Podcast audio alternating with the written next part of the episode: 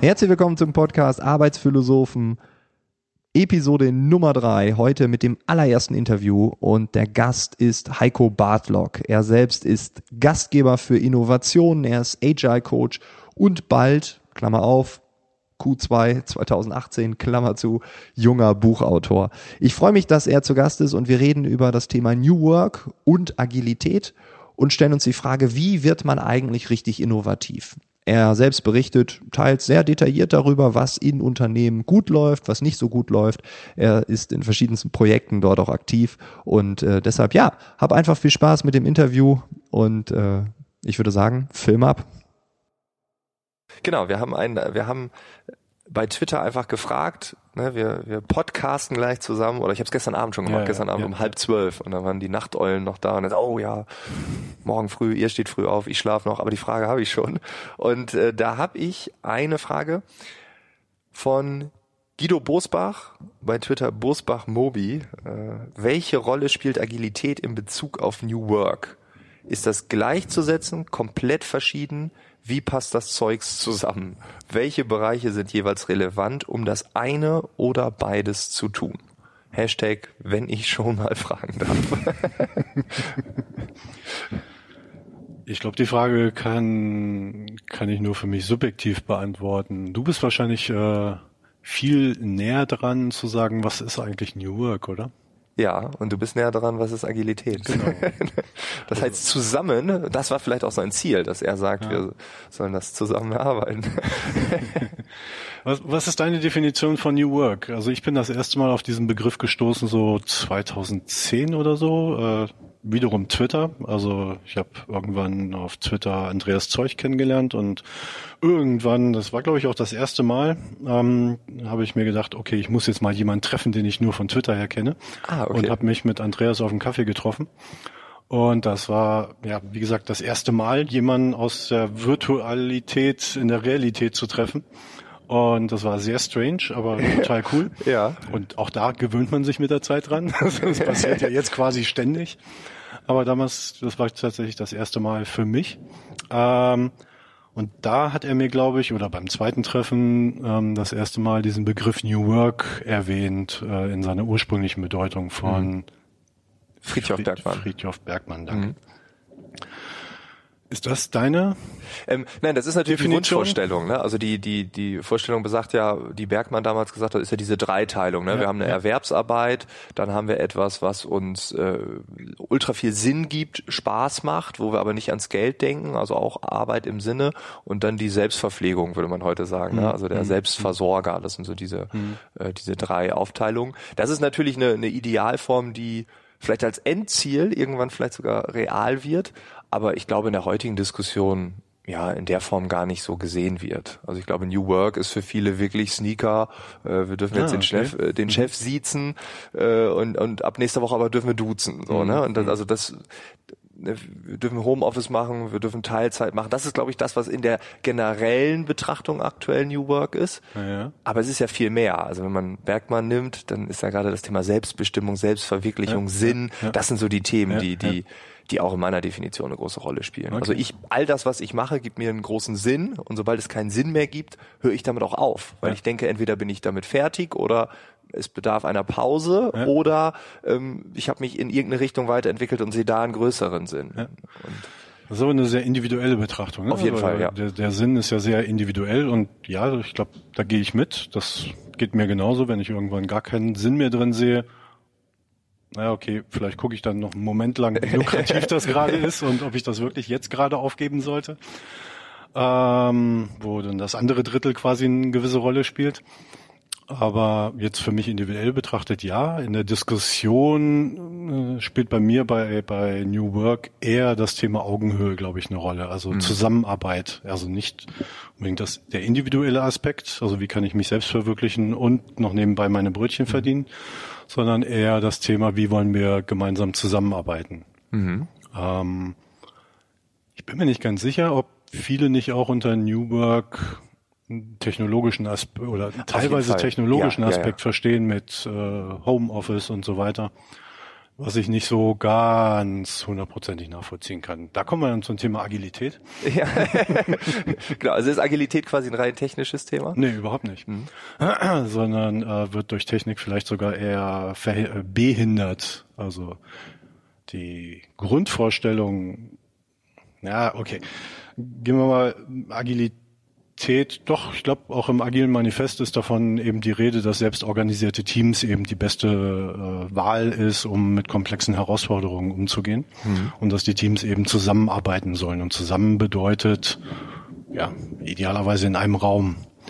Mit Homeoffice ist das nur so teilweise, äh, denke ich, äh, machbar. Mhm. Also technisch ist da zwar einiges möglich, aber du hast ja vorhin schon gesagt, Podcast-Aufnahme über Skype hm, geht so. Genau. Und wie viele Remote-Teams ich gesehen habe, die einfach daran äh, oder davon genervt waren, dass die Technik einfach nicht funktioniert, wenn sie ihre äh, Homeoffice-Mitarbeiter zum Daily oder zu sonst was zusammen zu einem Meeting äh, zusammenholen wollten. Die klassische Telefonkonferenz mit jemandem außerhalb. Ja, genau, Telefonkonferenz ja. funktioniert schon einigermaßen stabil, aber wenn man versucht, da auch noch irgendwie Video mit dazu zu bringen und das dann in Unternehmensnetzwerken, die halt entsprechend abgesichert sind, wo nicht äh, gleich äh, jede Software installiert werden kann und so weiter und so fort, das macht es halt sehr schwierig ähm, dann wirklich gut miteinander zusammenzuarbeiten. Aber, aber es äh, ist auch schon die Telefonspinne das Problem. Also es gibt jetzt eine technische Lösung, die sagt, wenn, wenn sechs Leute an einem Tisch sitzen und einer sitzt zu Hause, dann kann der eine die sechs nicht verstehen, weil die Qualität so schlecht ist, okay. dass man die Diskussion, die am Tisch natürlich logisch ist, weil ja, alle live ja, vor Ort sitzen, ja. die kriegt er gar nicht mit. Und jetzt gibt es, glaube ich, eine, eine Lösung, ich habe mit einer Telefonkommunikationsfirma darüber gesprochen, es gibt eine Lösung am Markt, die versucht, das perfekt hinzubekommen. Aha. Und diese klassische Telefonspinne ist eigentlich, dass die Qualität ist, ist grauenhaft. Also ich kenne einige, die es genauso machen und die sagen, wir verstehen nichts. Ja. Wir sitzen in so Meetings rum und wir ahnen, worum es geht. Ja, ja, ja. Aber wer jetzt was wie gesagt hat, mh. Also ich kenne so ein paar Lösungen, also diese Spinne in der Mitte und dann quasi so so ähm, Satelliten, die dann mhm. jeder vor sich hat. Genau, die Satellitenlösung, ja genau. Das, das gibt's und ich kenne, ich habe es auch ein paar Mal gesehen, dass dann Leute tatsächlich eben Headsets aufhaben, damit die, die remote dabei sind, eben zumindest die Stimmen besser verstehen. Ah, okay, und da gibt's keine Rückkopplung und dann, ne, okay, ja. Nö, scheint funktioniert zu haben. Ich mhm. weiß dann wiederum nicht, ob das jetzt eine reine Telco oder wieder ein anderes System mhm. war, aber auf jeden Fall ist es, glaube ich, nicht es ist kein Plug and Play, um mit alten IT-Begriffen um sich zu schmeißen. Äh, es ist eine Herausforderung, quasi agil zu sein, äh, wenn, äh, wenn die Technik einfach nicht mitspielt. Hm. Was heißt agil? Was heißt agil? Das agile Manifest sagt, Individuen und Interaktionen vor Prozessen und ähm, und Tools und Werkzeugen, also sprich lieber zusammensitzen als äh, sich zu überlegen, was ist die perfekte technische Lösung wäre, um irgendwie unsere Remote-Geschichte dahin zu kriegen. Okay, ist jetzt nur ein blödes Beispiel. Also es bedeutet für mich vor allen Dingen Zusammenarbeit, es bedeutet für mich Kundenzentrierung, also Nutzen zu schaffen. Mhm. Ähm, und es bedeutet für mich ein empirischer Prozess, also immer zu gucken, okay, ist das, was wir gerade tun, das Richtige oder sollten wir vielleicht ähm, äh, sollten wir die, die, die Richtung ändern und nicht einfach weiter vorauslaufen. Und teilweise weiß man es ja oder ahnt man es ja, dass es irgendwie in die falsche Richtung geht, aber tut nichts, weil geht ja so weiter. Weil bei agil denken viele ja rein an die Softwareentwicklung. Da sagen wir so, agile Softwareentwicklung. Also das ist so mein Gefühl, wenn wir mhm. über Agilität reden, dann ist für viele, ja stimmt, das haben wir auch, da haben wir eine Software entwickelt und die haben das immer so agil gemacht, weil okay. man ja noch nicht wusste, wo soll es hingehen. Okay. Ja, da kommt es natürlich her. Mhm. Also wann war das? 2000. Ich bin ein schlechter Historiker, habe ich vorhin, glaube ich, schon erwähnt, äh, bevor das Mikrofon war. Mehrfach ähm. hast du es erwähnt. hey, wie geht's dir? Ich bin ein schlechter Historiker. Gut, und dir? äh, ich glaube, es war 2000, 2001, wo quasi die Vertreter der, der, der ganzen agilen Methoden zusammengekommen sind. Ähm, also sprich Scrum, Kanban äh, in der Softwareentwicklung und äh, Extreme Programming und KKG. Und eben also all das eben tatsächlich entstanden eher in der Softwareentwicklung mhm. ähm, und sich zusammengetan haben und geschaut haben, okay, all diese Methoden gibt es dann gemeinsamen Kern und daraus ist eben das Agile Manifest entstanden. Das heißt, ja, es ist in der Softwareentwicklung entstanden, macht ja auch total Sinn, ähm, wenn man äh, sagt, okay, Agilität bedeutet eben in kleinen Schritten vorzugehen und schnell auf Veränderungen zu reagieren und zu sehen, okay, wir haben in die Richtung weiterentwickelt, unsere Kunden finden das nur so semi-cool. Ähm, also gehen wir vielleicht in eine andere Richtung, um ihm was mhm. Besseres anzubieten. Das ist natürlich umso einfacher, wenn du nur mit Bits und Bytes und Einsen und Nullen arbeitest. Das lässt sich halt sehr schnell verändern. Mhm. Beim Hausbau ähm, erstmal schwieriger. Okay, jetzt haben wir es gebaut, na, das gefällt mir nicht. Ähm, ist es halt ein höherer Aufwand, da quasi dann darauf zu reagieren, auf die, auf die angepassten Kundenbedürfnisse und da etwas Neues zu machen. Wobei, glaube ich, auch da, also lassen wir mal den Hausbau außen vor, aber Hardwareentwicklung, allein durch 3D-Drucker und so weiter gibt's da halt auch immer mehr Möglichkeiten, zumindest die Prototypen sehr agil zu fertigen und äh, zu entwickeln. Wenn nicht sogar eben auch in der Endfertigung, also wenn man sich Formel 1 anguckt, ich glaube, die haben alle einen 3D-Drucker irgendwie in der Garage stehen, um schnell äh, die passenden Teile äh, auch anzupassen an, mhm. mhm. an, an neue Erkenntnisse aus dem Windkanal. Äh, insofern ist kommt aus der Softwareentwicklung, deswegen verstehe ich, dass du das damit verbindest, hat damit aber eigentlich nichts zu tun, sondern es ist eher eine Haltung, ähm, wie ich eben äh, in einer komplexen, dynamischen Umwelt auf Veränderungen reagiere, dass ich eben schaue, dass ich in äh, stabilen, heterogenen Teams arbeite, um eben verschiedene Perspektiven hereinzuholen, dass ich versuche, Abhängigkeiten zu minimieren und nicht immer auf andere Teams warte, die mir irgendwas zuliefern müssen, sondern einfach schnell äh, zu sein und gemeinsame Entscheidungen zu treffen. Aber ist da nicht auch schon so ein bisschen äh, die, die Verbindung zu New Work? Ähm, Absolut. Also welche Rolle spielt Agilität in Bezug auf New Work? Äh, fragt fragt er, ist das gleichzusetzen, komplett verschieden? Wie passt das Zeugs zusammen? Also gleichzusetzen, würdest Nein. du es gleichsetzen? Nein komplett verschieden? Nein. Nein. Wie passt das Zeug zusammen? Jetzt müssen wir diese Frage beantworten. Und, und welche Bereiche sind jeweils relevant, um das eine oder beides zu tun? Also ich würde auch, ähm, aber wie passt das Zeug zusammen? Vielleicht die zweite Frage. Vielleicht ist die zu schwer für uns. Vielleicht bleiben wir nur bei der ersten. Wie passt das Zeug zusammen? Also eine Haltung, darum geht's ja im Endeffekt. Also New Work, ich habe eben gesagt, für mich ist es Selbstbestimmung, Selbstverwirklichung. Das ist für mich das, das Erste, dass ich nicht arbeiten möchte wegen des Geldes wegen. Mhm. Das ist das, was Friedhof Beck Bergmann ja auch sagt, mhm. das ist der erste Teil. Mhm. Den möchte ich schon wegstreichen, mhm. weil ich glaube, dass ich mit Sinn auch etwas mhm. Geld verdienen kann und dann quasi mhm. eins und zwei zusammen werden. Und auf dem Weg dahin arbeite ich auch mit Teams. Und äh, die neue Arbeitswelt, also wenn ich in eine Welt reinkomme, wo jemand äh, die ganze Zeit sagt, äh, so muss es sein, also klassisch, hierarchisch, militär in der Extremform, da funktioniere ich nicht. Da würde mhm. meine Leistung bei zehn Prozent oder ja. so. Ne, das heißt, das ist für mich eine notwendige Bedingung. Ähm, und ist eine agile Haltung nicht auch eigentlich die Haltung von New Work? Das ist vielleicht eine Ausprägung, eine Nuance. Mhm. Weil ich glaube, deswegen habe ich eben nach der, nach, nach der Definition ja, ja. von New Work gefragt und da gibt es, glaube ich, eine ganze Menge und eine ganze Menge äh, auch Ungewissheit, äh, was jetzt, äh, was der Einzelne darunter versteht. Und ich glaube, Agilität ist, ist, ist meine Ausprägung von New Work. Also ist das, wo ich mich wohlfühle muss vielleicht noch dazu sagen, ich war, bevor ich mich, äh, bevor ich agiler Coach geworden bin, äh, war ich ja Berater für klassisches Projektmanagement. Ich glaube, mhm. ich war da auch gar nicht mal so schlecht. Aber ich habe nie selber so getickt. Und ich habe immer gedacht, mhm. ups, äh, ich bringe den Leuten Sachen bei, ich äh, trainiere sie, ich äh, erarbeite Konzepte mit denen, alles schön und gut. Aber ich stehe da ja nicht dahinter, weil ich selber würde nie so planen und davon ausgehen, dass ich dann diesen Plan auch umsetzen ah, kann. Okay, okay, ja. Ähm, das hat mich dann irgendwann dazu bewegt, quasi da rauszugehen und äh, ja, ein Stück weit war, glaube ich, so ein Erweckungserlebnis, dass ich äh, irgendwann gemerkt habe, ups, da gibt es sowas wie Agilität. Das ist ja genau das, so wie ich eigentlich ticke, so wie ich intuitiv handle. Und wie du lebst ein Stück weit auch. Genau. Ähm, und habe dann eben den, den, den Sprung gewagt. Das war dann sozusagen mein New Work. Okay, raus und ich mache lieber das, wo, mhm. wo mein Herz auch tatsächlich schlägt. Auch wenn ich das andere vielleicht gekonnt habe, also nicht schlechter drin war, aber eben einfach diese Überzeugung, den Sinn nicht drin gesehen habe, zu sagen, okay, lass uns eben das nächste Projektmanagement-Handbuch äh, mhm. mit 180 Seiten definieren und wohl wissend, dass die Projekte dadurch nicht besser werden. Merkst du einen Unterschied bei den Leuten, mit denen du zusammenarbeitest? Springt der Funke schneller über? Sind Projekte erfolgreicher? Arbeiten die besser? Kannst du dir, äh, gibt's da irgendwie, oder gefühlt, das reicht mir schon. also jetzt müsstest du einfach Ja sagen, um mich zu befriedigen. Äh, ja. yeah, yes, okay, das reicht schon.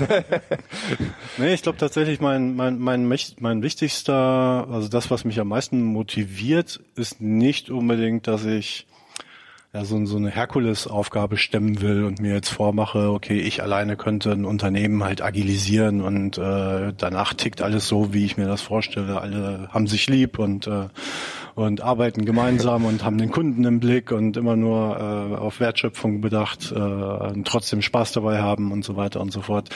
Das werde ich wahrscheinlich nie erleben. Mhm. Ähm, mir reicht schon einfach selbst in einem Umfeld, wo ich denke, okay, dieses Training, Agilität, Scrum, was ich dort gebe, wo, wo ich mich frage, warum wurde ich dafür überhaupt beauftragt, weil das, das Thema ist hier noch so weit oder das Unternehmen ist noch so weit davon entfernt, dass das Thema hier auf, auf fruchtbaren Boden stoßen könnte. Trotzdem hat sich wahrscheinlich irgendjemand überlegt, okay, Scrum ist gerade hip, also müssen wir unseren Leuten da eine Fortbildung anbieten. Mhm. Ähm, aber wenn in da zumindest ein, zwei Leute dabei sind, deren Augen dann leuchten, die sagen, wow, ja, so haben wir früher zusammengearbeitet, bevor die ganzen Prozesshandbücher kamen. Ähm, ja, das ja. ist ja eigentlich total logisch und ja, so will ich zusammenarbeiten. Das ist das, was mich motiviert. Wenn ja, nur zwei Leute sind, die deren Augen leuchten und sie sagen, wow, wie cool, wohl wissend, dass sie vielleicht am nächsten Tag äh, umso frustrierter sind, dass es an ihrem Arbeitsplatz eben noch nicht so läuft. Aber ich glaube schon, dass da, dass da in den Köpfen dann ein Stück weit was passiert und zumindest eine Alternative da ist, dass sie sich überlegen, okay, entweder kann ich hier etwas verändern oder ich muss mich vielleicht verändern, weil mhm. es gibt ja noch was anderes da draußen. Das ist interessant, weil das ist genau meine Motivation. Ich weiß noch, äh, mich hat ein, äh, ein Speaker-Kollege oder wir waren auf einem, auf einem, auf einer Veranstaltung, haben beide geredet, sind dann mit dem Zug gemeinsam äh, zurückgefahren und dann hat er mich gefragt, Frank, was bewirken wir eigentlich? Mhm. Und dann habe ich ihm ganz klipp und klar gesagt, du, wenn auch nur einer jetzt gleich da rausrennt und sagt, folgendes machen wir anders. Ja. Und der stößt dann erstmal gegen ganz viel Widerstand, ja. der infiziert noch einen anderen und das dauert 15 Jahre ja. und man weiß nach diesen 15 Jahren auch gar nicht, wo das mal anfing. Aber vielleicht fing es bei uns an. Und das Schmetterlingsschlag. Ja, genau, genau, ja, ja. Und und ich glaube auch, dass diese diese wie du sagst, das stößt hier noch nicht auf fruchtbaren Boden, aber es ist der erste Impuls und was daraus passiert, das kannst du dir auch gar nicht aufbürden, das zu äh, tracken zu wollen. Ne? Also wir wollen ja auch immer viel messen mhm. und verstehen und so, aber ähm, ja, da ticke ich ähnlich wie du. Ich glaube, das ist äh, das ist auch, glaube ich, gesund. Also ein Kollege Bekannter hatte mich letztens, ich weiß gar nicht über welchen Kanal halt angeschrieben und er war ziemlich frustriert. Mhm. Meinte, er macht hier also im Bereich Lean Startup äh, tolle Projekte mit, mit Konzernen, aber er hat irgendwie den Eindruck, dass das alles so Feigenblätter sind und dass da eigentlich nichts wirklich sich verändert. Mhm. Und, äh, ich, ich hoffe, er hat den Impuls aufgenommen, äh, weil ich ihm gesagt habe, wenn da eben nur ein, zwei Leute dabei sind, bei denen du etwas bewegst, dann wird sich das irgendwie fortpflanzen. Und selbst wenn dieses Projekt, an dem du gearbeitet hast, äh, vielleicht jetzt nicht äh, nicht gleich ausgerollt wird und alle schreien, genau so wollen wir jetzt zusammenarbeiten. Ähm, und so machen wir jetzt alles, was wir tun. Äh, das wird halt so schnell nicht passieren. Vielleicht war es nur ein Feigenblatt, um irgendwie im Employer Branding zu sagen, hey, wir machen hier coole, agile, agile Methoden. Ja. Äh, keine Ahnung, aber bei ein paar Leuten wird es etwas auslösen. Ja. Das ist, glaube ich, ist das auch New Work, da so eine Haltung zu entwickeln, zu sagen, wir ähm, verändern ein Stück weit etwas, ohne so krasse Ergebnisse zu definieren. Ich habe das Gefühl, dass äh, New Work oft auch ja viel philosophiert wird mhm. und dann vielleicht auch im Ergebnis manchmal wenig rüberkommt. Das von den Kritikern wird das vielleicht auch manchmal gesagt. Mhm, mhm. Ja, schwierig. Also wir bewegen uns da natürlich in der Filterblase und jeder mhm. hat da eben seine eigene Definition von New Work und wenn man dann von außen betrachtet, was diese Filterblase in den sozialen Medien über das Thema philosophiert und diskutiert, äh, mag man den Eindruck haben, dass es eigentlich viel Gerede um den heißen Brei herum ist mhm. und dass da nichts mehr rauskommt. Man muss halt schauen, dass es eben kein Selbstzweck ist. Das ist, also aus der individuellen Perspektive vielleicht schon, die du, mhm. die ursprüngliche von Friedhof Bergmann. Äh, in der, im Thema Zusammenarbeit, ja, vielleicht, vielleicht ist es das, deswegen fühle ich mich in der, in der Agilität klarer aufgehoben als jetzt in dieser Wolke New Work. Mhm. Ähm, weil bei Agilität eigentlich ziemlich klar ist, auch wenn es auch nicht jedem klar ist, dass es kein Selbstzweck ist, sondern dass es eben Mittel zum Zweck ist. Es mhm. geht darum, eben äh, erfolgreich zu sein und erfolgreich zu sein bedeutet eben den Kunden einen guten, ein gutes Produkt, einen guten Service anzubieten und immer auf die sich verändernden dynamischen äh, Bedürfnisse einzugehen. Und das ist eben kein Selbstzweck. Also jetzt eben nicht einen Kicker aufzustellen oder einen Feelgood Manager einzustellen, wenn es den Zweck erfüllt, dass wir dadurch erfolgreicher arbeiten mhm. und vielleicht auf der Zwischenstufe eben auch noch ähm, das, das, das, das Feel Good, äh, also sprich die, die, die, die gute Atmosphäre der Zusammenarbeit dazu führt, dass wir erfolgreicher sind, dann ist es, denke ich mal, okay. Dass es nur da eben als Feigenblatt dient oder ähm, ich stelle hier mal ein paar Sitzsäcke hin und jetzt sind wir hip. Ähm, ich glaube, das ist nicht New Work. Nichtsdestotrotz glaube ich, dass der Begriff New Work ähm, für viele Unternehmen greifbarer ist als das Wort agil. Und ich glaube, dass, ähm, dass durch diese, diese Wolke, die gerade entsteht, durch, durch den Hype vielleicht auch, also ich spüre den auch, ähm, dass dadurch das Thema New Work in die Unternehmen gedrückt wird. Ich merke das anhand der Vortragsanfragen. Vor einem mhm, halben mhm, Jahr mhm. noch äh, habe ich gesagt, ja, wir könnten auch über New Work reden. Da haben die Leute wie so, was, worüber will der reden? Ne? Und okay. jetzt kommen die an und sagen, können Sie auch was zu New Work sagen? Also das ah. habe ich schon ah. gemerkt in einem halben Jahr. Also ist, ist, ja, okay. völlig anders. Und, ähm, und ich glaube, dass das Thema New Work, weil neue Arbeit für die Menschen da draußen, und das dürfen wir nicht vergessen, wir sind ja natürlich in einer Filterblase und alle, die diesen Podcast hören, sind auch in einer Filterblase, sonst würden sie nicht diesen Podcast hören.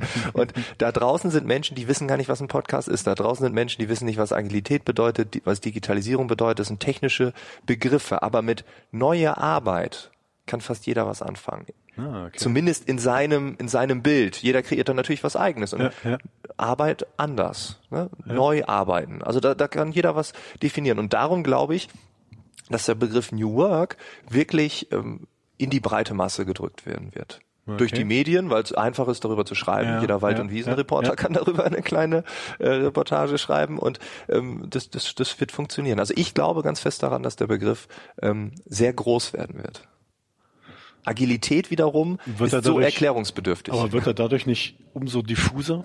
Das ist unsere Aufgabe, dass wir aus unserer Filterbubble die richtigen Elemente ähm, damit irgendwie übersetzen. Weil sonst ist es wirklich jede Firma äh, KMU, Kickertisch, äh, Sneaker statt Lederschuhe und das war's.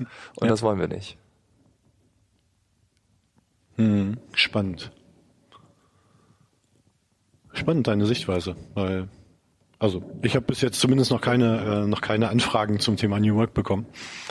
Aber das liegt natürlich dann wiederum an meiner Subfilterblase äh, der Agilität, in der ja. ich mich dann bewege. Äh, Liegt auch daran, dass ich in der Filterblase ja. New Work irgendwie beheimatet bin. Äh, aber wie gesagt, also von einem halben Jahr war es wirklich, ähm, das äh, ist gekippt ab, ab Herbst oder so. Spannend. Da habe ich wirklich vorher noch versucht zu sagen New Work und ja, Kultur ja, und so. Und alle, nee, wollen wir nicht. Machen Sie Digitalisierung und künstliche Intelligenz können Sie auch noch. Das ist ja auch ganz Roboter und so. Und jetzt auf einmal kommen die an und sagen New Work. Super interessant. Ich sag denen das auch immer. Ich sag, ach guck, Sie auch. Und dann wieso? Und dann reden. Also am Telefon sieht sich ja noch, dann live nicht mehr aber dann, ja. Also ich hoffe, wir haben die Frage ähm, so einigermaßen ähm, beantwortet. Also es geht irgendwie ineinander über, es gibt so Überschneidungen und ja, die, die Definitionen sind natürlich schwammig, aber das ist auch okay. Also ich glaube, wir brauchen auch nicht die eine Definition oder das eine Manifest, sondern ich glaube, da gibt es ganz viele Ausprägungen. Ähm, wir haben noch bei Twitter eine Frage bekommen. Die finde ich ganz spannend. Wir können gleich diskutieren, ob die Frage wirklich richtig ist. Aber wie gewinnen wir von äh, Adalan Ibrahim, das muss ich auch dazu sagen, ähm, er hat uns die Frage gestellt, wie gewinnen wir finanzstarke private und oder institutionelle Investoren dafür, sich für New Work zu interessieren, stark zu machen oder das sogar zum Hauptkriterium zu machen, wo sie investieren wollen. Also wir haben irgendeinen mhm. Investor oder jemand, der richtig viel Kohle hat und der sagt, in mhm. die Startups, die New Work machen, mhm. da investiere ich. Mhm. Ich investiere in die Bewegung, ich investiere in ein mhm. neues Mindset. Mhm. Ähm, ich gebe Heiko 100.000 Euro, damit er zwei Bücher schreibt darüber. Ähm, was glaubst du? Das würde ich nehmen. Ja, klar. würden wir alle nehmen. Aber äh, wie gewinnen wir finanzstarke private oder institutionelle Investoren dafür? Oder müssen wir überhaupt solche gewinnen? Wäre das hilfreich, wäre das kontraproduktiv? Genau da bin ich mir halt unsicher, inwieweit das eben die richtige Fragestellung ist. Wenn wir wieder zum Thema Selbstzweck kommen, ich glaube, New Work ist nicht Selbstzweck. Warum sollte ich in New Work investieren? Mhm. Ähm, das wäre dann ja, dann würde ich ja in einen Zweck investieren. Ich glaube, dass, ja, dass es eben Mittel zum Zweck ist. Und ich bin davon überzeugt, dass ähm, jetzt, definieren, jetzt erkläre ich es wieder mit Agilität, dass, dass eine agile Art der Zusammenarbeit auf Augenhöhe, dass das erfolgreicher sein wird in der Zukunft mit hoher Dynamik und Komplexität. Mhm. Ähm, wenn das wiederum, dann brauche ich keinen Investor, der quasi in, den, in, in das Mittel investiert, sondern dann wird sich das von selbst ergeben, dass eben die Unternehmen, die so arbeiten, einfach erfolgreicher sind und dadurch äh, dann auch dazu führen, dass Investoren sich stärker für sie interessieren und da irgendwann von selbst auf die Idee kommen, aber nicht, weil da eine Plakette draufhängt, hey, wir machen jetzt New Work. Nee, ich glaube, da, da bin ich voll bei dir. Ähm, ich kann mir aber vorstellen, dass da draußen dann Menschen sind, nehmen wir Business Angel Peter, mhm. nennen wir ihn einfach mhm. so. Ne, Peter hat irgendwie 10 Millionen im Jahr zur Verfügung und sagt, ich investiere in irgendwelche mhm. Startups. Mhm. Und jetzt habe ich diesen Begriff gehört und ich weiß, dass die anders arbeiten und mhm. eigentlich sind mir die 10 Millionen auch egal, weil ich habe irgendwie 850 mhm. Millionen auf dem Konto. Ne, und mit Leistbarer diesen, Verlust. ja, genau. Und äh, mit diesen 10 Millionen spekuliere ich, möchte natürlich, und, ne, da, das, 10 kriege ich da eh wieder raus, ist eigentlich egal. Aber ich habe für mich eine Haltung entwickelt, dass ich ähm, in Organisationen oder okay. Startups, die Menschen so behandeln, die mhm, mit Menschen so mhm. arbeiten, die bevorzuge ich. Mhm. Und gleichzeitig weiß ich, dass vielleicht auch New Work Unternehmen ein Stück weit vielleicht sogar erfolgreicher sind. Es gibt mhm. Cases, ich kann mir ja nur die guten mhm. angucken genau. und dann kann ich ja dazu kommen. Das heißt, der Investor entwickelt eine Haltung für New Work. Ich glaube, das ist das, was was äh, ah, okay. was er meint. Okay, ein Stück weit gibt's sowas ja in anderen Thematiken. Also sprich, äh, ich kann jetzt zur GLS-Bank gehen, wenn ich eben eine andere Art der Bank, eine nachhaltige Bank haben möchte, genau, dann gehe genau, ich eben genau. dorthin. Also ich glaube, so erstmal in der Nische wird so etwas auf jeden Fall geben können, mhm. dass es mhm. Leute gibt, die sagen, okay, ich investiere halt da rein. Vielleicht braucht's eine New Work Bank, die zum Beispiel institutionell dann eben Geldanlage in New Work Unternehmen macht. Wie kriegt man die Leute dazu? Ich glaube, wenn du sagst, dass ähm, New Work sich die Filterblase immer weiter öffnet und quasi reingedrückt wird in die Köpfe äh, aller und quasi aus der Filterblase rauskommt, dann wird das wahrscheinlich von selbst entstehen. Durch sowas wie Xing New Work Award entsteht ja einfach eine große Aufmerksamkeit und wenn ich sehe, dass dann eben, ähm, wer war das, MAN und T-Systems da auf der Bühne stehen und äh, sich abfeiern lassen, ähm, dann hat das ja schon eine große Aufmerksamkeit. Hm. Langsam und aber sicher und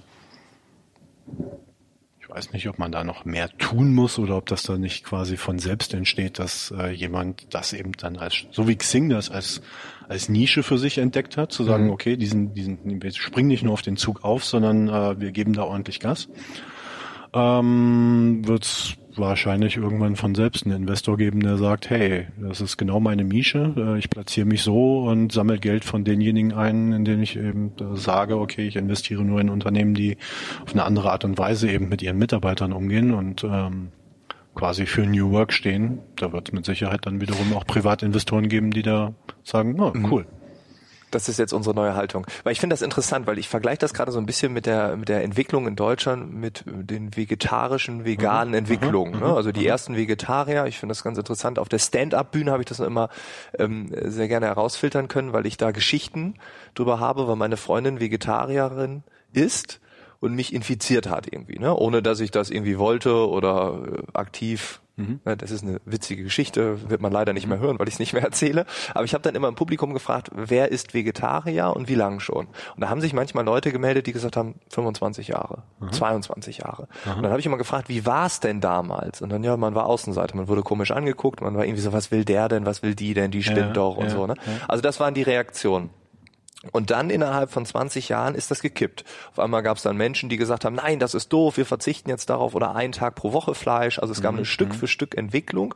Und heute laufe ich am Berliner Hauptbahnhof vorbei und sehe ein großes Plakat des Katjes der größte Hersteller von, von Bonbons in Deutschland, äh, von Gummibärchen und Co., mhm. weiß ich nicht, Haribo, mhm. äh, ich weiß nicht, aber ja. Katjes jedenfalls, mhm. äh, nur noch Veggie. Also kein, äh, kein. Ach, äh, generell. Ja, ja. Ah. Also alle, wow. alle Typen von denen sind jetzt Veggie. Uh. Und das ist eine Entwicklung, die, und da sind wir noch nicht am Ende, sondern das geht ja weiter. Die vegetarischen Stände, Supermarkt, ähm, Bereiche nehmen zu, die mhm. werden in die mhm. Breite mhm. hin, die werden auch qualitativ deutlich besser. Und das ist eine Entwicklung von 20 Jahren. Und wenn ich das auf New, New, New Work betrachte, dann ist es ein Stück weit vielleicht ähnlich. Als man den Begriff das erste Mal benutzt hat, oder Friedhof Bergmann äh, wahrscheinlich, als er das mhm. rausgebracht hat, haben alle gesagt, der spinnt ja komplett. Also das ist auch, aber auch schon sehr, sehr, sehr lange her. Und wenn wir heute drüber reden, von einem halben Jahr bei mir noch, wovon redet der? Jetzt auf einmal, können Sie nicht auch was über New Work? Mhm. Da sind wir vielleicht schon an dem, ah, nur noch einmal pro Woche Fleisch. Mhm. Weißt du, was ich meine? Also mhm. diese mhm. Entwicklung. Und ich glaube, dass dann irgendwann Investor vielleicht der Katjes ist, der dann sagt, Mensch, bei mir nur noch Unternehmen, die so agieren. Ja. ja. Also ich glaube auch, das ist, was müssten wir tun? Das wäre jetzt die Frage, wie kann man die gewinnen? Ich glaube einfach weitermachen. Ich glaube auch. Laut, laut sein, übersetzen, ein Stück weit. Ja. Was man vielleicht noch kurzfristiger tun könnte, mhm.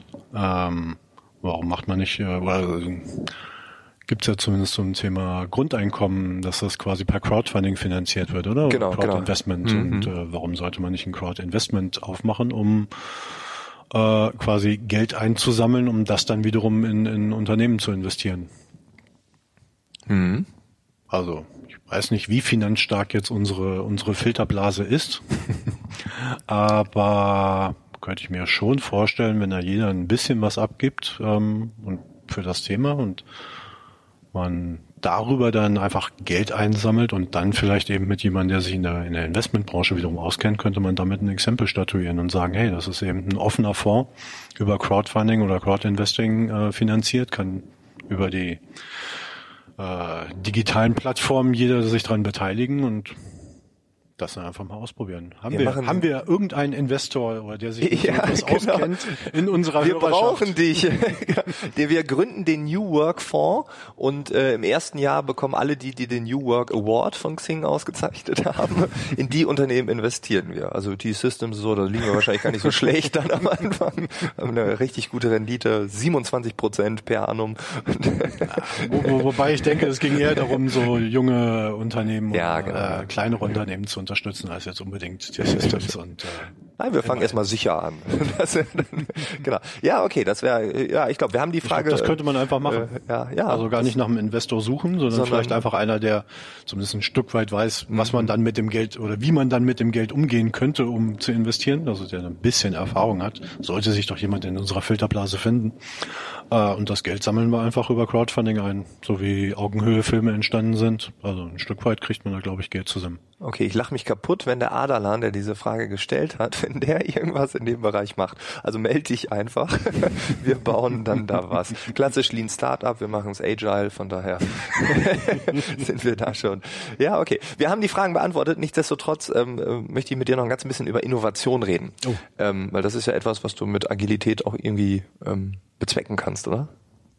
Das ist zumindest so ein Stück weit meine Auffassung, ja. Ja. ja. Und, und ähm, wie wie stehst du zu der Innovationsfähigkeit von Unternehmen? Wo hakt es ein Stück weit? Wo gibt's Probleme? Weil das ist auch so ein riesiges Ding, ne? Innovation. Wir müssen innovieren und wir müssen alles neu machen und so.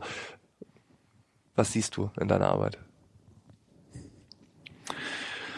Äh, Im Moment sehe ich Oh, ich war letztens überrascht, in, in einem Unternehmen äh, darauf gestoßen zu sein, ähm, dass, dass der Geschäftsführer, der seit ein paar Jahren Geschäftsführer ist und das Unternehmen gibt schon ein bisschen länger, äh, quasi in, in einem Meeting das Thema Innovation hineinbringen wollte. Äh, also dem Laden geht's gut, äh, expandieren und äh, der nächste Schritt, okay, wir machen schon agile Softwareentwicklung und der nächste Schritt, okay, wie können wir jetzt vielleicht noch innovativer werden? Wie können wir also nicht nur unsere bestehenden Produkte inkrementell immer weiter optimieren und äh, besser für die Kunden machen, sondern vielleicht gibt es ja noch ganz andere Ideen. Ähm, wie kommen wir da weiter? Und er war dann von der Reaktion seiner Mitarbeiter äh, sehr überrascht, weil die quasi sofort in die Abwehrhaltung gegangen sind, gesagt haben, uh, innovieren, gar nicht gut, ganz böses Wort. Das haben wir früher mal versucht und die Ideen wurden uns alle geklaut. Das hatte ich so auch noch nicht Ach. mitgekriegt. Das äh, war eine Reaktion, die ich so. Allein das Wort hat das. Wow. Ja. Also gab es wohl mal eine Innovationskultur, die mhm. aber dann daran ja, damals, also ist schon ein bisschen her, aber es steckt noch in den Köpfen der alten Mitarbeiter drin, die halt daran äh, im Keim erstickt wurde, dass es eben nicht auf Augenhöhe passierte, eben nicht partizipativ. Also da hatte einer eine gute Idee, aber jemand anders, hierarchisch höher äh, angesiedelter, hat sich eben diese Idee zu eigen gemacht. Wow. Und das führt auch noch nach Jahren dazu, dass das Thema, oh, warum sollen wir denn für euch innovieren? Ja. Ihr nehmt uns doch eh wieder alles weg. Da jetzt erstmal dran zu arbeiten und zu sagen, und zu sagen, ah. nee, die Zeiten haben sich geändert und mhm. wir brauchen das eben, um zu überleben. Und ihr habt super Ideen, ihr habt, äh, ist ein Riesenpotenzial in euren Köpfen. Aber da muss man erstmal wieder Vertrauen aufbauen und schauen, okay, wie, wie kriegen wir das hin, dass das wirklich partizipativ äh, in der Zukunft besser funktioniert. Und da sind wir wieder bei New Work, Absolut. weil in einer New Work Umgebung würde ich das nie machen. Also wenn ein Mitarbeiter von mir eine gute Idee hat, dann genau. klaue ich die nicht, weil mein New Work Verständnis von von Nächstenliebe, von Wertschätzung, von wir sind alle eins erlaubt es mir einfach nicht. Also mein Kodex würde, also ein richtiger New Work Kodex ja. nach meiner Definition, ja. aber von vielen da draußen in unserer Bubble auch, man würde das einfach nicht machen. Das gehört nicht zum guten Ton. In einer Organisation, wo es diese Kultur nicht gibt, wo sowas auch nicht sichtbar wird, wo das Recht mhm. des Stärkeren sich mhm. durchsetzt, ja. Genau, und da, aber da sieht man auch wieder, dass es wiederum kein Selbstzweck ist, sondern dass es dazu dient, das Unternehmen Definitiv. eben äh, ja, resilienter ja, zu ja, machen. Wenn ich wenn ich eine solche, äh, wenn ich die Innovationskultur im Keim ersticke, dann bin ich ja irgendwann nicht mehr innovationsfähig oder muss mir das irgendwie teuer zusammenkaufen. Und es reicht ja, wenn ich einer da einfach oben das Potenzial nicht. Ja. Es reicht ja, wenn einer da oben die Ideen klaut. Also ich kenne einen ähnlichen Fall von einem Konzern. Ne? Mhm. Ähm, Freund von mir ist äh, Innovationsminister, könnte man sagen, oder Innovationsman da irgendwie mhm. äh, von einer bestimmten Abteilung. Und äh, der hatte den Fall dreimal, dass aus seiner Abteilung Innovationen entwickelt wurden, die äh, der hierarchisch höhere mhm, mhm, oder einer oder zwei Ebenen höher, der hat das dann nach oben hin so verkauft, ich hatte folgende Idee. Mhm. Und ähm, ich weiß jetzt nicht, was die Auswirkungen da waren. Er hat sich ja, nur immer aufgeregt ja, und hat mir das dann erzählt. Und also aber wenn dann genau, führt aber, ja bei ihm dazu, dass er ab jetzt vorsichtig ist, was ja auf wiederum jeden Fall genau. der, der Tod jeder Innovation erstmal Definitiv, ist. ja, genau. Und dass dann da so eine Anti-Haltung entstehen kann, ist ja auch eine logische Schlussfolgerung.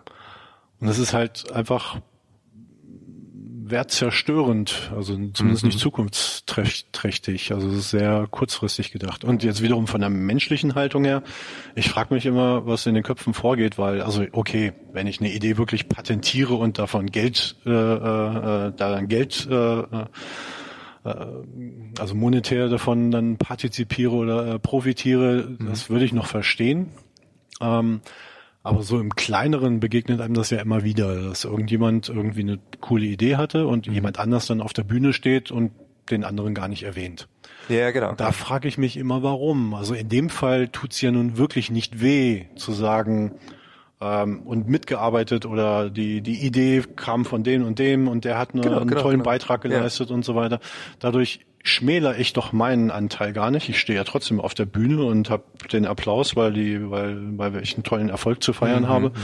Ich teile das doch nur und dadurch wird ja quasi das nicht weniger, was, was ich annehme. Ja, genau. Sondern, äh, wie heißt es immer so schön, Wissen teilen, Wissen vermehren. Also Wissen ist das Einzige, was quasi durch Weitergabe mehr wird oder durch, durch Teilen mehr wird äh, auch Reputation oder Dank ist ja genauso. Mhm. Also es ist ja nicht so, dass ich dann weniger Wertschätzung und Dank kriege, indem ich sage, dass ich es nicht alleine gemacht habe. Das weiß ja sowieso jeder. Oder es spricht sich rum. Danach im Flurfunk äh, kriege ich ja den, den äh, kriege ich den Bumerang ja eh wieder zurück und werde mit Sicherheit irgendwann, also wenn ich das nächste Mal auf Hilfe angewiesen bin, werde ich die halt nicht mehr kriegen. Richtig, richtig. Also ich verstehe das einfach nicht. Na genau, aber das ist äh, ja okay, das ist interessant. Also mich interessiert, äh, ich finde es wirklich äh, hochgradig spannend, dass dass dieser Begriff dann so negativ behaftet ist und dass eine ganze Kultur oder eine Abteilung ja. oder auch bestimmte Menschen sagen Innovation, ja. nee, brauchen wir hier gar nicht machen. Wie ne? so eine allergische Reaktion. Ja, genau, das ist wie Laktoseintolerant. Das, das, das Immunsystem ist, ist äh, total Nein, das funktioniert einfach nicht hier, genau.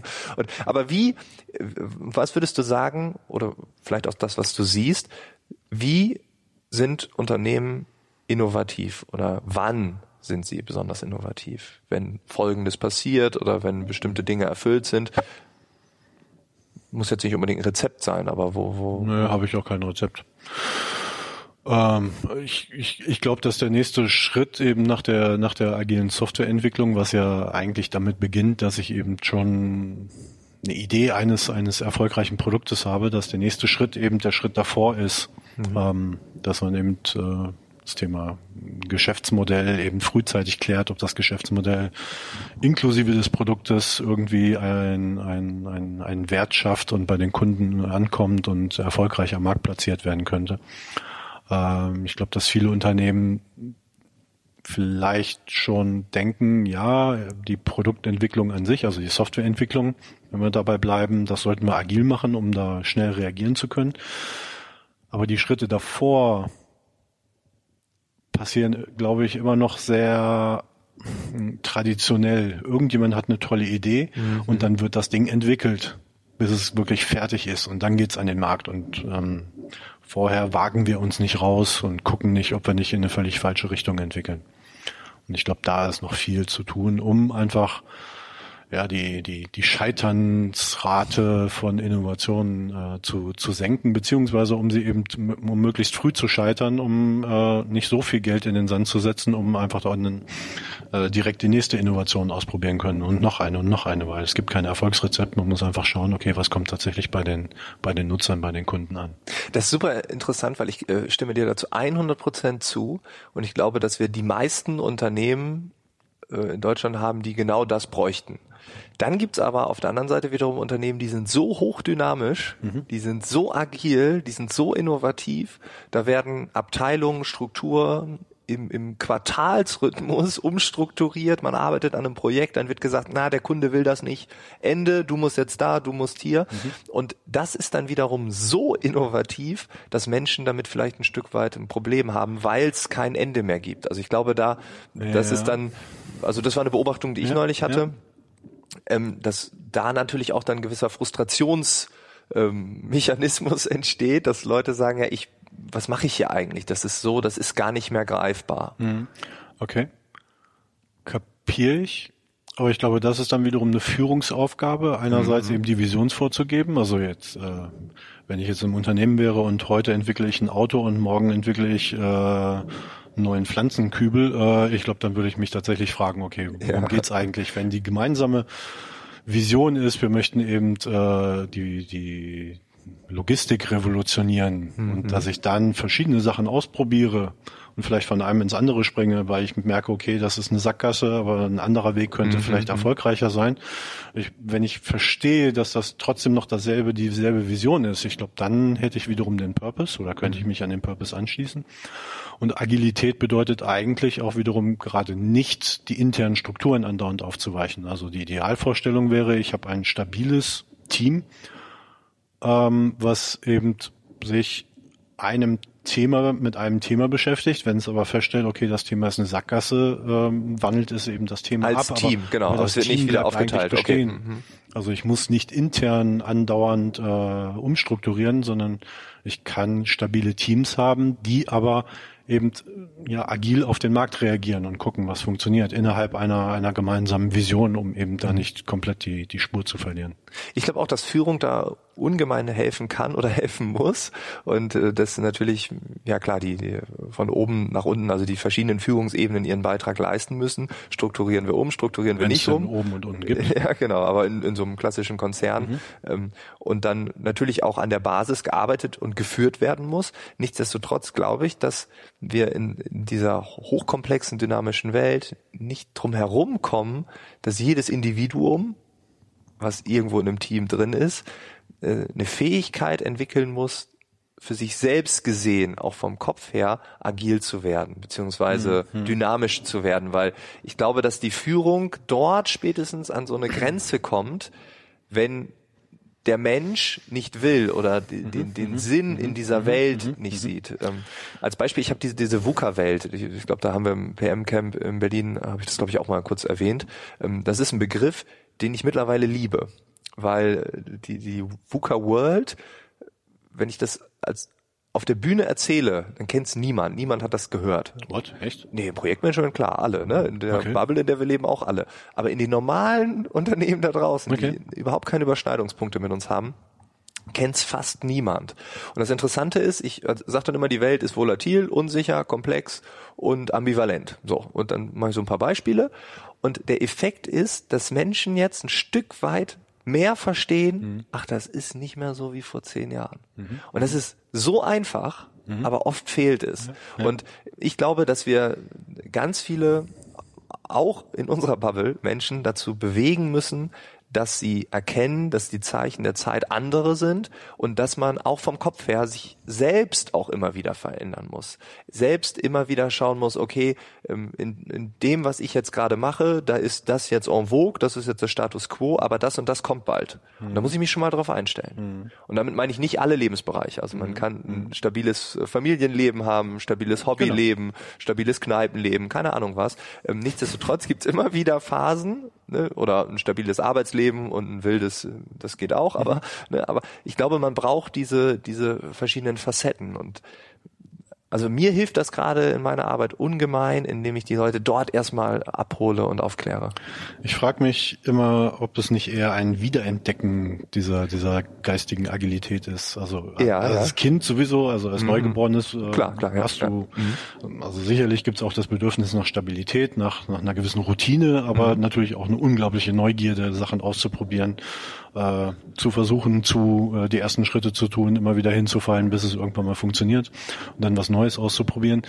Also ich für mich habe irgend äh, man kann jetzt über die Schule, über, über unser Schulsystem ja auch wiederum lange nochmal diskutieren und Podcasts und machen. Die nächste Stunde wird hier gerade. ähm, ich glaube, da ist einiges im Argen, aber trotzdem selbst, also ich bin ja in einer sehr traditionellen Schule äh, quasi groß geworden. Ähm, aber ein Stück weit war auch selbst da ja Veränderung total normal. Alle mindestens alle zwei Jahren haben sich äh, hast du einen neuen Klassenlehrer gekriegt. Mhm. Teilweise wurden auch die die Klassen wieder neu zusammengewürfelt. Äh, also in der elften Klasse dann zum Beispiel und dann in der zwölften nochmal. Genau, genau, ja. Also es hat sich ja eigentlich immer etwas verändert. Also es gab einen, einen gleichbleibenden Rhythmus des mhm. Schuljahres und wann was passiert. Aber es gab auch immer wieder Veränderungen und ich glaube, das war dann noch irgendwie völlig normal. Man hat sich ja, man ist ja damit groß geworden.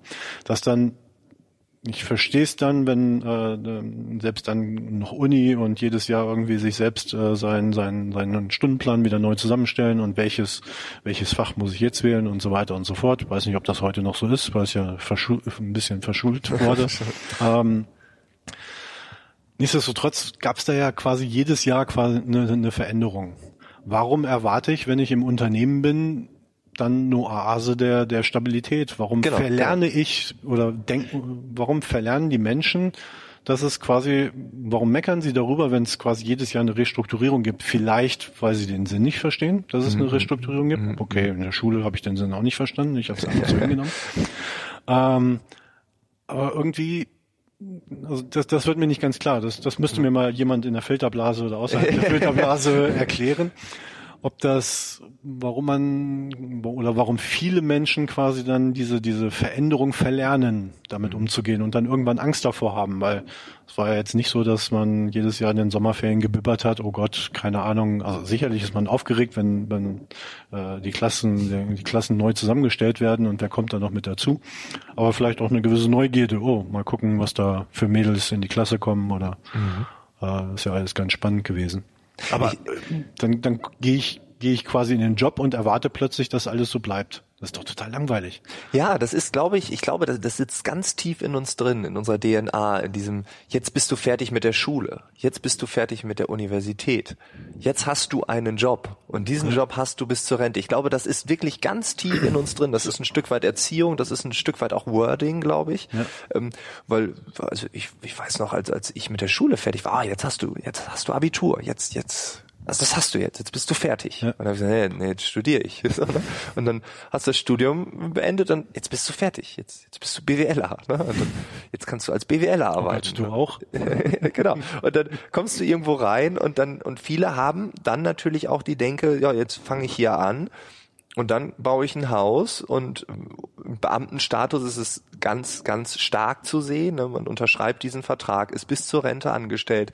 Man, die Hausfinanzierung wird so gewählt, weil man ja in diesem Bundesland, in dieser Stadt und, und dann auf einmal kippt das. Dann werden Finanzämter zusammengelegt hm.